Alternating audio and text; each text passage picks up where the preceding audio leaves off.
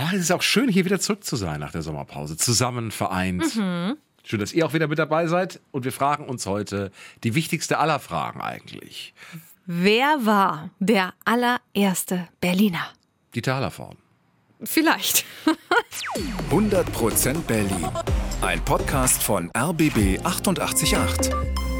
Gemeinsam mit zum Glück Berliner von Lotto Berlin. Also, rund dreieinhalb Millionen Einwohner hat unsere Stadt. Aber wer war eigentlich der erste Mensch, der in Berlin wohnte? Der Ur-Berliner, die Ur-Berlinerin sozusagen. Das verraten wir euch heute und wir gucken uns auch an, wie war eigentlich so das normale Leben in diesem neuen Ort namens Berlin. So, um die Frage zu beantworten, springen wir erstmal zurück ins Jahr 2007 und zwar zum Petriplatz. Der ist in Mitte auf der Spreeinsel, so in der Nähe vom U-Bahnhof Spittelmarkt. Da stehen bis 2007 ein paar Häuser rum. Auch einen Parkplatz gibt's, aber die Stadt Berlin sagt, der Platz soll wieder schick gemacht werden. Eine Sache wissen die Archäologen damals schon. Unter dem Platz liegen noch Fundamente von einer alten Kirche, der Petrikirche. Aber was liegt da noch so rum?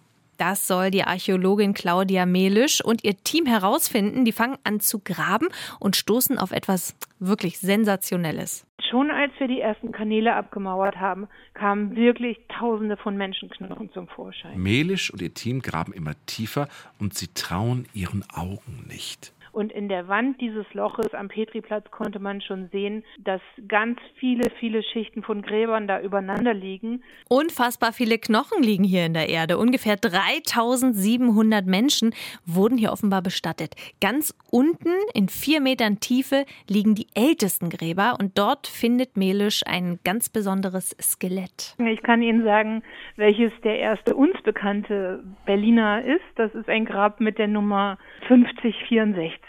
Das ist ein ähm, 13- bis 15-jähriger Junge gewesen. Dieser junge Mann hat so ungefähr im Jahr 1150 gelebt und auch andere Skelette aus dem Massengrab stammen aus dieser Zeit und dieser Fund ist wirklich eine Sensation, denn so alte Knochen hat man hier im alten Berlin noch nie davor gefunden. Dieser Junge, der gehört also zu den ältesten Berlinern, die man hier je gefunden hat. Klar, es gab auch schon vor 1150 Menschen, die hier in der Gegend irgendwie unterwegs waren.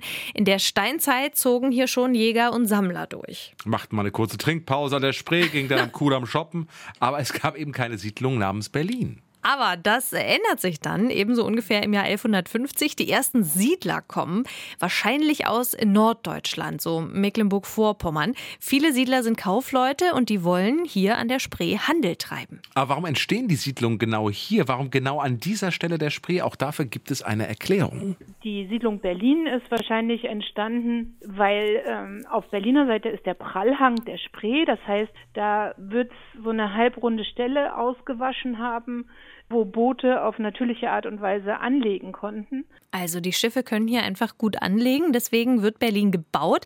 Aber auch am anderen Ufer der Spree entsteht eine neue Siedlung, die heißt dann Köln. Also Köln mit C. Die ist eben da, wo heute der Petriplatz ist. Also, die Skelette aus den Gräbern sind streng genommen keine Berliner, sondern Kölner. Aber weil später die beiden Städte sich ja vereinigen und dann ein Berlin sind, deswegen können wir schon sagen, dass die Toten vom Petriplatz die ersten Berliner sind. Kurz nach der Gründung haben Berlin und Köln eher wenige Bewohner, vielleicht ein paar hundert, so genau weiß man das heute nicht. Und das Leben dort ist wirklich hart. Erstmal das Essen, das war eher eintönig. Was es zu dieser Zeit noch nicht gab, war zum Beispiel Weizen, Zucker oder Kartoffeln. Also die Menschen werden Hirsebrei gefrühstückt haben und die haben auch nicht so viel Fleisch gegessen wie wir. Jam, jam, jam, Hirsebrei. Und auch das Leben an sich ist kein Zuckerschlecken. Die meisten Siedler sind Bauern, Kaufleute oder Handwerker. Viele müssen hart arbeiten und sich selbst versorgen. Und die medizinische Versorgung, die ist jetzt natürlich auch nicht die beste. Wir haben festgestellt, es gibt ganz viele Mehrfachbestattungen auf dem Petriplatz von jungen Kindern und die haben insgesamt eine sehr hohe Virenbelastung. Die zeigten Hepatitis-Viren und Ringelröteln zum Beispiel. Woran der Junge von vorhin, also der erste Berliner, gestorben ist, das wissen die Forscher leider nicht. Aber klar ist, die Menschen wurden einfach nicht sehr alt. Die Archäologen haben die Skelette untersucht und fanden heraus, die meisten Frauen wurden höchstens 24 bis 28 Jahre alt. Die meisten Männer, die sterben nach 36 bis 41 Lebensjahren. Also es war ein kurzes, hartes Leben. Aber trotzdem werden Berlin und Köln immer größer. Im Laufe der Jahre bildet sich auch so eine Art Verwaltung. Die Ratsherren bestimmen über das Schicksal der Stadt, inklusive harter Gerichtsurteile. Einer Magd wurde die Wäsche von der Leine geklaut, also die Wäsche ihres Dienstherrn. Und dafür ist sie lebendig begraben worden.